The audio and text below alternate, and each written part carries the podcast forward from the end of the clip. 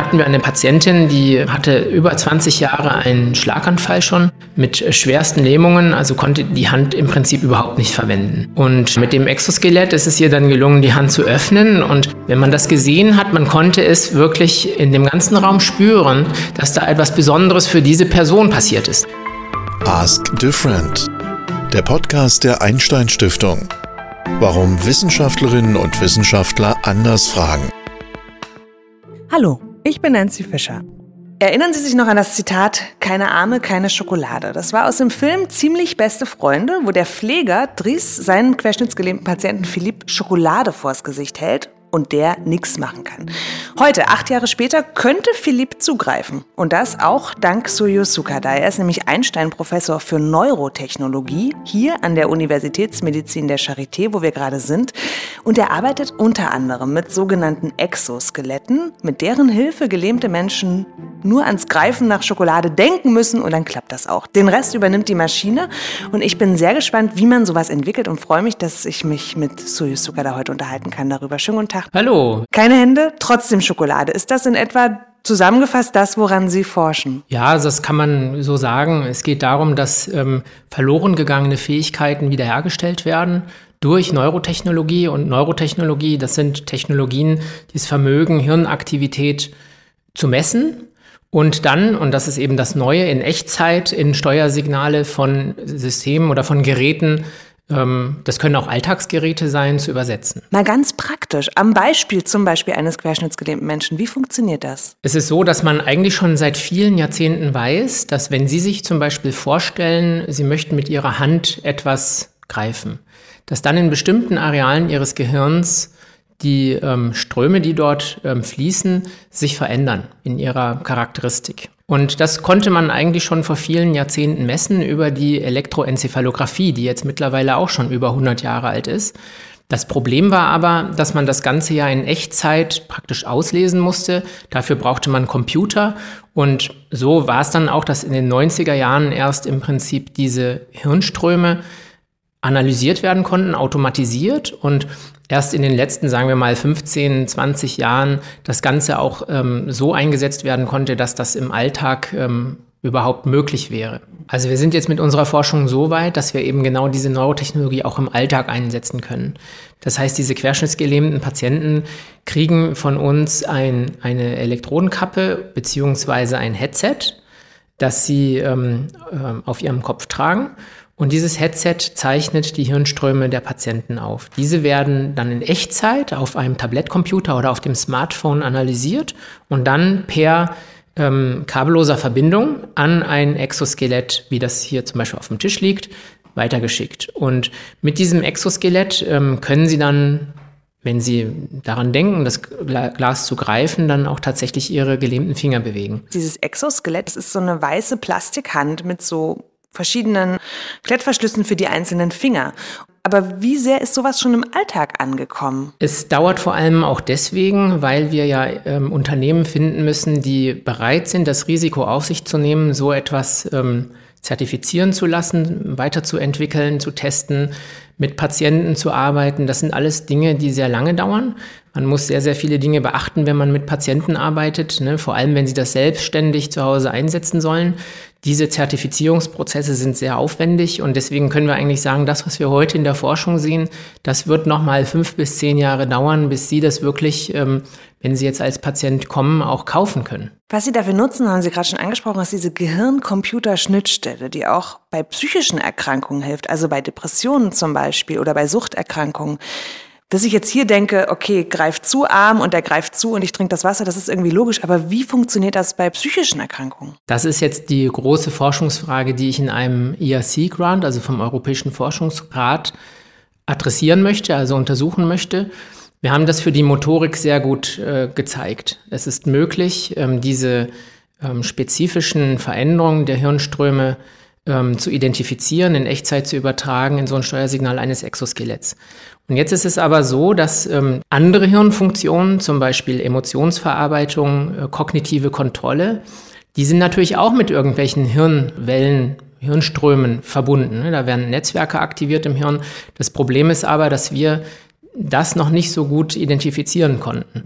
Und das ist bei der Motorik sehr einfach, weil ich kann einfach fragen, ja, jetzt beweg mal deinen Arm und ähm, mit der Anweisung untersuche ich dann, was verändert sich im Hirn.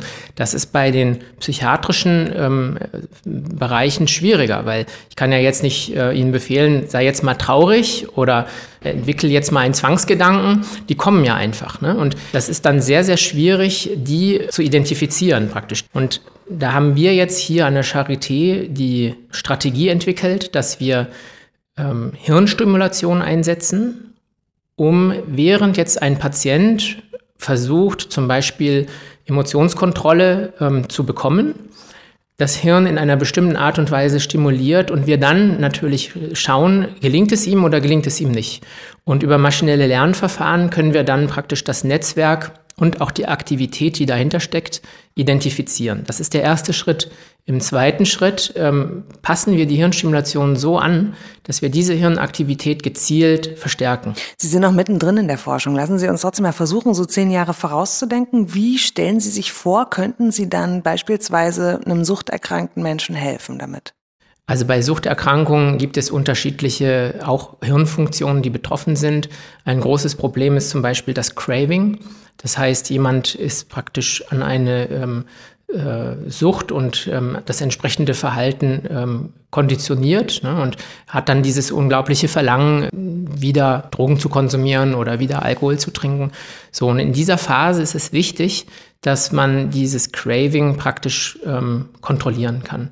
Und wir wissen, dass ähm, dafür bestimmte frontale Hirnareale auch mit ähm, zuständig sind, die da aktiv werden, um das, das Craving im Prinzip im Schach zu behalten, dass man nicht davon übermannt wird. Und jetzt wäre natürlich unsere Herangehensweise, dass wir gezielt diese Areale, die es einem ermöglichen, äh, äh zu widerstehen dass man diese Areale verstärkt in ihrer Funktion. Bei aller Hightech, über die wir hier sprechen, spielt auch immer die künstliche Intelligenz eine große Rolle bei Ihrer Forschung. Also KI, dieser große schwammige Begriff, inwieweit hilft er Ihnen? Inwieweit nutzen Sie den? Also wir haben verschiedene Schnittstellen zur sogenannten künstlichen Intelligenz.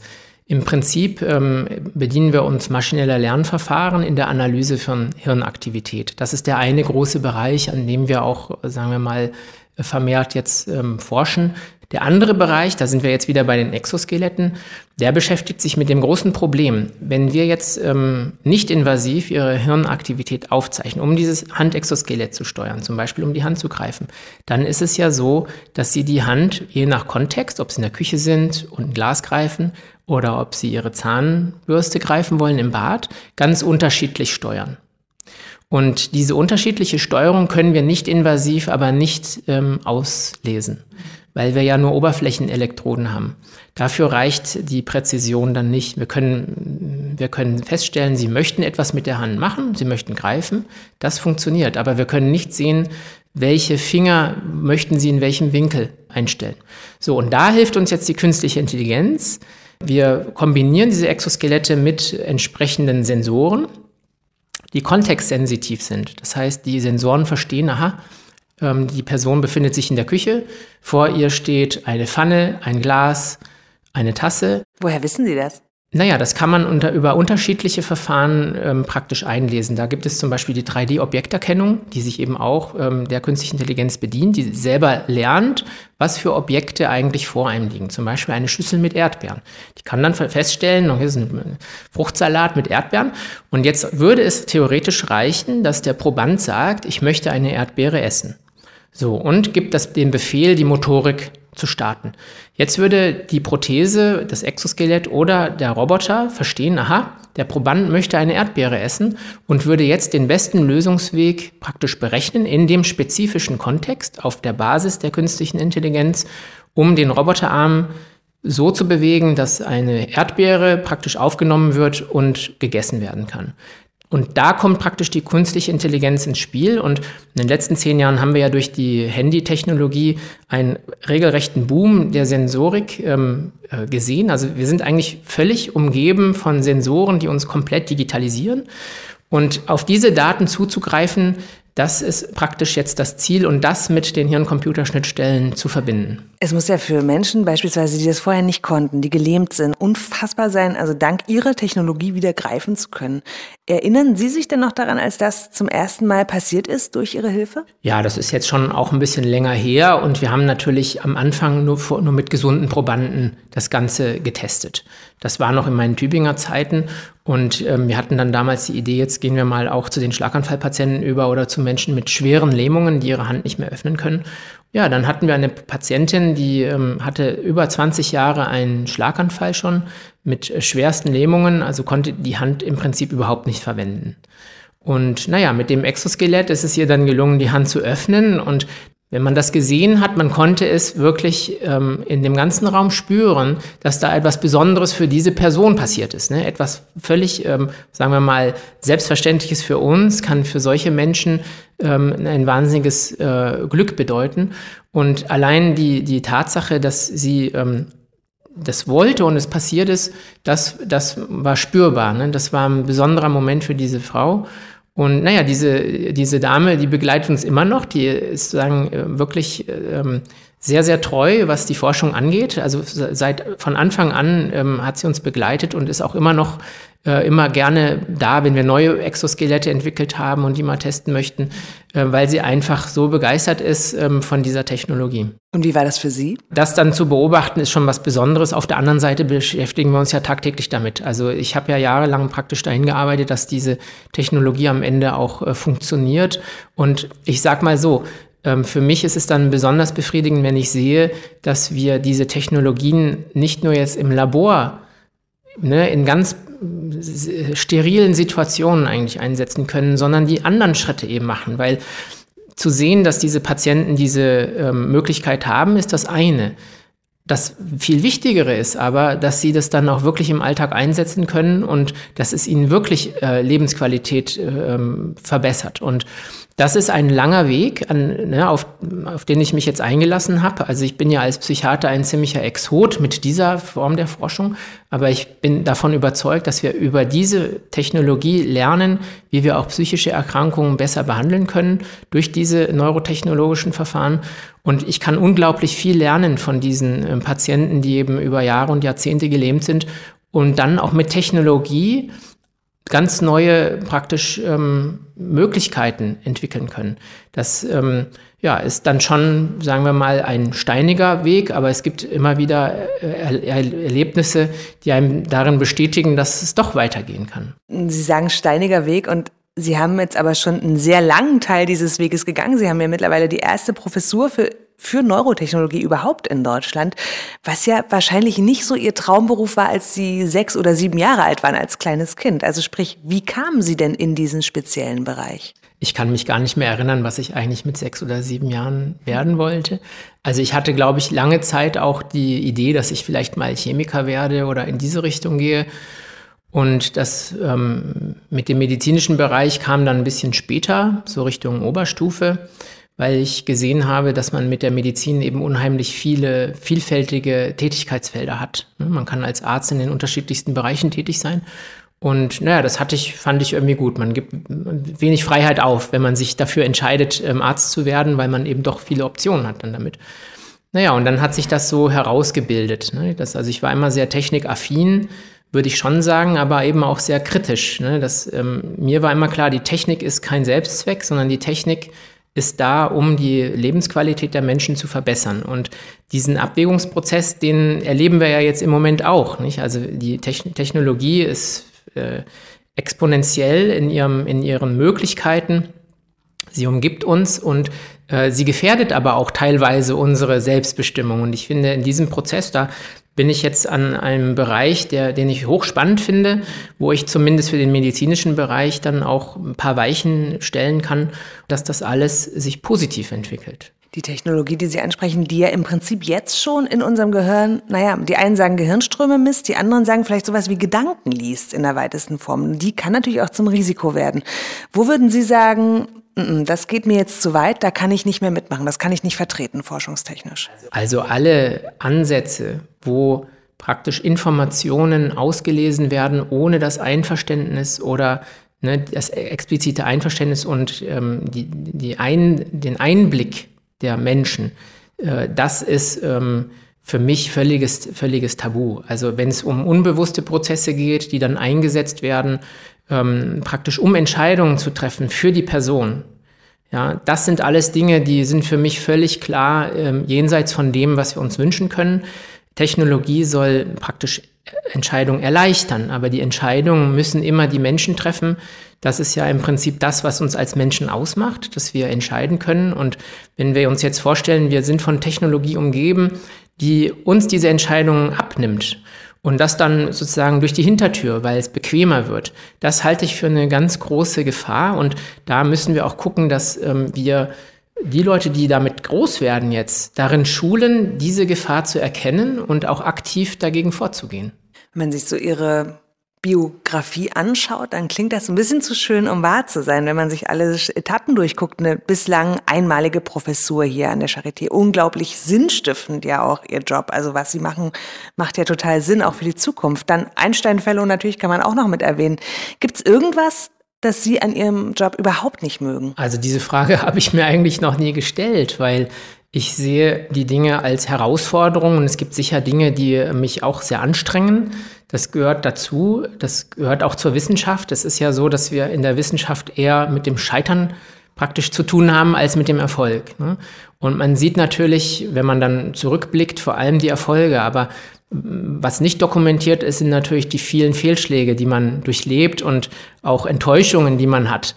Und ähm, naja gut, insofern ähm, das Leben als Wissenschaftler hat, ist natürlich teilweise dann auch äh, sehr na, ähm, glänzend, ne, wenn man sagt, ja, da ist irgendetwas gelungen, aber man sieht meistens nicht, was alles nicht gelungen ist. Und ähm, das sehe ich dann und sehe das auch mit großer Demut. Also ich würde sagen, ähm, viele Dinge, die, die wir angefangen haben, da war ich einfach auf dem falschen Dampfer, da habe ich ähm, praktisch falsche Annahmen gehabt und das ist aber unser täglich Brot, ne, dass Dinge vor allem auch scheitern. Gibt es bestimmte Schritte, wo Sie sagen, das bereue ich? Nein, nein. So wie ich es verstehe, ist natürlich Wissenschaft auch ein Stück weit immer ein zeitaufwendiger Job. Wenn Sie sozusagen nach einem Tag nach Hause kommen, nach so einem Arbeitstag in der Forschung, vielleicht ist auch was nicht, hat nicht funktioniert, Sie sind irgendwo gescheitert. Wie entspannen Sie nach Ihrem Berufsalltag? Naja, also ich muss ja auch sagen, mittlerweile, ähm, man gewöhnt sich ja auch ein bisschen ans Scheitern. Und es ist im Prinzip ja auch eine Art der Fehlerkultur, die man, die man dann etabliert. Und das versuche ich auch in meiner Arbeitsgruppe äh, so weiterzugeben. Ja, dass Leute, die hier antreten und äh, sollen dann innerhalb weniger Monate hier Weltspitzenforschung leisten mit, mit hohem Anspruch. Ich versuche den Leuten immer zu sagen, ähm, lasst euch nicht darauf ein, zu glauben, ihr müsstet in irgendeiner Zeit irgendetwas äh, Wahnsinniges äh, leisten, sondern geht Schritt für Schritt und gewöhnt euch daran, dass Dinge einfach scheitern und dass viele Dinge nicht funktionieren. Und dann kommt aber doch immer ein Punkt, der funktioniert. Und das sind dann die großen Erfolge, die dann nach außen sichtbar sind. Ne? Aber lasst euch nicht davon zu sehr blenden, weil das Leben ähm, als Wissenschaftler ist eben steinig, ne? viel Scheitern und man muss auch so einen gewissen Spaß am Scheitern haben und deswegen ist für mich halt auch wichtig, dass in der Arbeitsgruppe so eine positive äh, Kultur da ist, dass man weiß, okay, ich habe jetzt zwei Monate in ein Experiment investiert, das nicht funktioniert hat, das gescheitert ist, wenn man so will. Ähm, es ist aber nicht schlimm. Ich habe daraus was gelernt und ich habe eine Arbeitsgruppe, in der ich dann auch irgendwo emotional aufgefangen werde, dass es jetzt nicht das Ende der Welt ist. Ne? Weil Sie meine Frage jetzt nicht beantwortet haben, schließe ich daraus, dass Sie gar nicht entspannen müssen nach dem Alltag, weil Sie im Job eigentlich auch entspannen sind. Ja, also ähm, ja, es, ich versuche das so zu dosieren, dass ähm, die Dinge, die mich sehr anstrengen, dass dann nicht zu viel wird, weil dann sind dann irgendwann ist dann die Aufnahmefähigkeit nicht mehr da. Aber das ähm, lernt man dann mit der Zeit. Was ich über Sie gelesen habe, ist, dass Sie zum Beispiel sehr gern indonesisch kochen, weil Ihr Vater aus Indonesien ist. Wie wichtig ist denn dieses Land oder sozusagen dieser Teil Ihrer Heimat, wenn Sie das überhaupt so nennen wollen, heute für Sie? Also es hat ja ganz viele, ähm, ganz viele Ebenen. Und eine wichtige Ebene ist, dass ich als kleines Kind, ich glaube, ich war neun Jahre alt, zum ersten Mal nach Indonesien ähm, gereist bin und im Prinzip ja ein Entwicklungsland vor mir hatte, ne? mit ganz vielen sehr, sehr armen Menschen, die auch sehr sichtbar waren. Also wir waren damals auch in Jakarta, damals schon eine große Millionenstadt mit äh, Slums, Das hat mich damals sehr beeindruckt und ich bin ja dann in regelmäßigen Abständen auch immer nach Indonesien gereist und habe gesehen, was für einen immensen Fortschritt ähm, überhaupt möglich ist in, in relativ kurzer Zeit. Und natürlich, man kann an vielen Stellen sagen, dass Dinge nicht gut gelaufen sind, gerade wenn es um äh, Ungleichheit geht. Ne? Das sind ja Dinge, die uns hier auch beschäftigen. Wie schaffen wir es als Gesellschaft möglichst ähm, alle mitzunehmen, dass es nicht zu große Diskrepanzen gibt. Wenn man jetzt sieht, wo diese Länder eigentlich standen vor 30 Jahren oder vor 40 Jahren, dann ähm, ist das ganz enorm, was da geleistet wurde. Und das, ähm, ja, das stimmt mich eigentlich auch sehr positiv, dass es möglich ist, eben auch durch Technologie, durch, durch das, was wir implementieren, äh, die Lebensbedingungen äh, wesentlich zu verbessern. Und dann engagieren Sie sich ja auch für beispielsweise Jugendgesundheitszentren in bestimmten asiatischen Ländern, in afrikanischen Ländern. Warum tun Sie das auch noch, neben dem eh schon sehr aufwendigen Job, den Sie haben?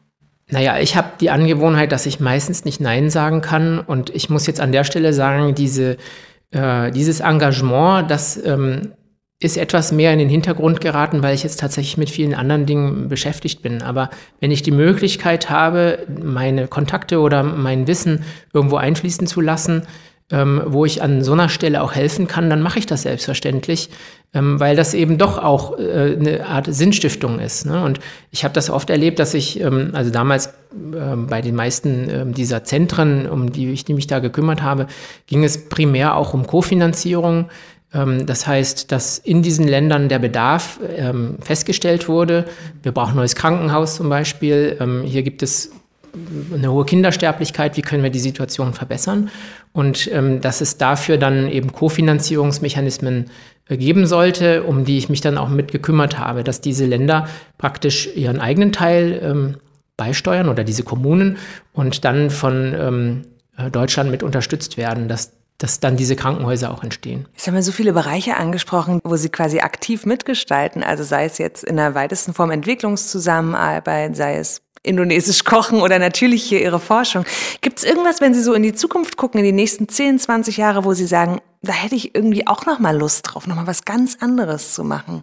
Das ist eine gute Frage, aber ganz ehrlich, auf der anderen Seite stellt sie sich mir nicht, weil ich bin jetzt im Moment völlig darauf fokussiert, dass ich das, ähm, was, was ich hier ähm, angefangen habe, was natürlich ein, ein, langer Weg ist, ja, dass ich das jetzt ähm, auch voranbringe. Und das ist das, wofür ich mich entschieden habe. Und deswegen gibt es da keine Alternative wirklich zu. Ne? Also äh, das ist das, was ich machen möchte. Und ich würde mal sagen, na gut, also mit Mitte 50 äh, sieht es dann vielleicht wieder anders aus, aber für mich ist klar, für die nächsten zehn Jahre ist das mein Programm.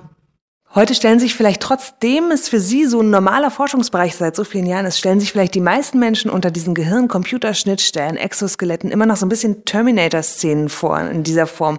Wie glauben Sie denn, denkt die Gesellschaft in 20, 30 Jahren darüber oder geht auch dann ganz praktisch damit um? Also das ist für mich eben auch genau eine, ein Teil der Arbeit, die Herausforderung zu zeigen, dass diese Technologie eigentlich ein menschliches Gesicht trägt. Es geht ja darum, dass wir diese Technologie, die von Menschen entwickelt wurde, für den Menschen einsetzen. Und diese Technologie soll auch gar nicht mehr groß sichtbar sein. Also wir sehen das ja zum Beispiel auch in den Prothesen. Es, ähm, heutzutage ne, gibt es Hörgeräte, Cochlea-Implantate, all diese Dinge sind völlig selbstverständlich. Und mein, meine ähm, meine Vision von diesen Technologien ist eigentlich, dass sie völlig verschwinden. Also im Sinne von, sie sind gar nicht mehr sichtbar, sie sind ganz selbstverständlich bei Menschen, die jetzt zum Beispiel einen Schlaganfall hatten, dass sie ähm, diese Technologie bekommen, dass sie ein Teil ihres Alltags werden und gar nicht mehr groß auffallen damit. Weil die Elektroden am Kopf so klein sind, weil die Exoskelette keine riesigen Plastikschiffe mehr sind, sondern so Handschuhe zum Beispiel? Oder wie stellen Sie sich das vor? Genau, also da gibt es äh, sehr tolle Fortschritte mittlerweile, also auch in der Sensortechnologie. Wir arbeiten jetzt zum Beispiel an den sogenannten Quantensensoren. Das sind Sensoren, die ähm, in der Lage sind, ganz kleine Magnetfelder zu messen das heißt, man kann über diese Quantensensoren die räumliche Auflösung nochmal deutlich verbessern, der Aufzeichnung von Hirnaktivität. Und das sind alles Dinge, die ich wahnsinnig spannend finde, wo ich hier auch in Berlin sehr gut aufgehoben bin. An der PTB wird an dieser Technologie seit äh, langer Zeit geforscht. PTB? Ist die Physikalisch-Technische Bundesanstalt, mit denen wir äh, zusammenarbeiten, genau in diesem Bereich der Quantensensoren. Und ähm, da wird im Moment ähm, extrem viel entwickelt, was für uns Neurowissenschaftler von großem Interesse ist und was ich natürlich mittelfristig auch hier für die Patienten der Charité dann einsetze. Haben Sie irgendeinen Wunsch, wenn Sie so an Ihre eigene Laufbahn noch in den nächsten Jahren auch denken, wo Sie sagen, das würde ich gern erreichen? Das ist ja eine ganz schwierige Frage. Also ich glaube nicht, dass das Leben aus, ähm, aus Dingen bestehen sollte, die man erreicht hat, sondern eigentlich aus den Dingen, wie man gelebt hat. Ne? Ne? Dass man im Prinzip in dem Moment, wo man ähm, Entscheidungen trifft, dass man diese Entscheidungen immer ähm, ja, im Einklang mit sich selber trifft. Und da würde ich immer sagen, das Motto, der Weg ist das Ziel. Herzlichen Dank an Suyu Sukada, Einstein-Professor für Neurotechnologie hier an der Charité in Berlin und der erste, der diesen Titel in Deutschland überhaupt trägt.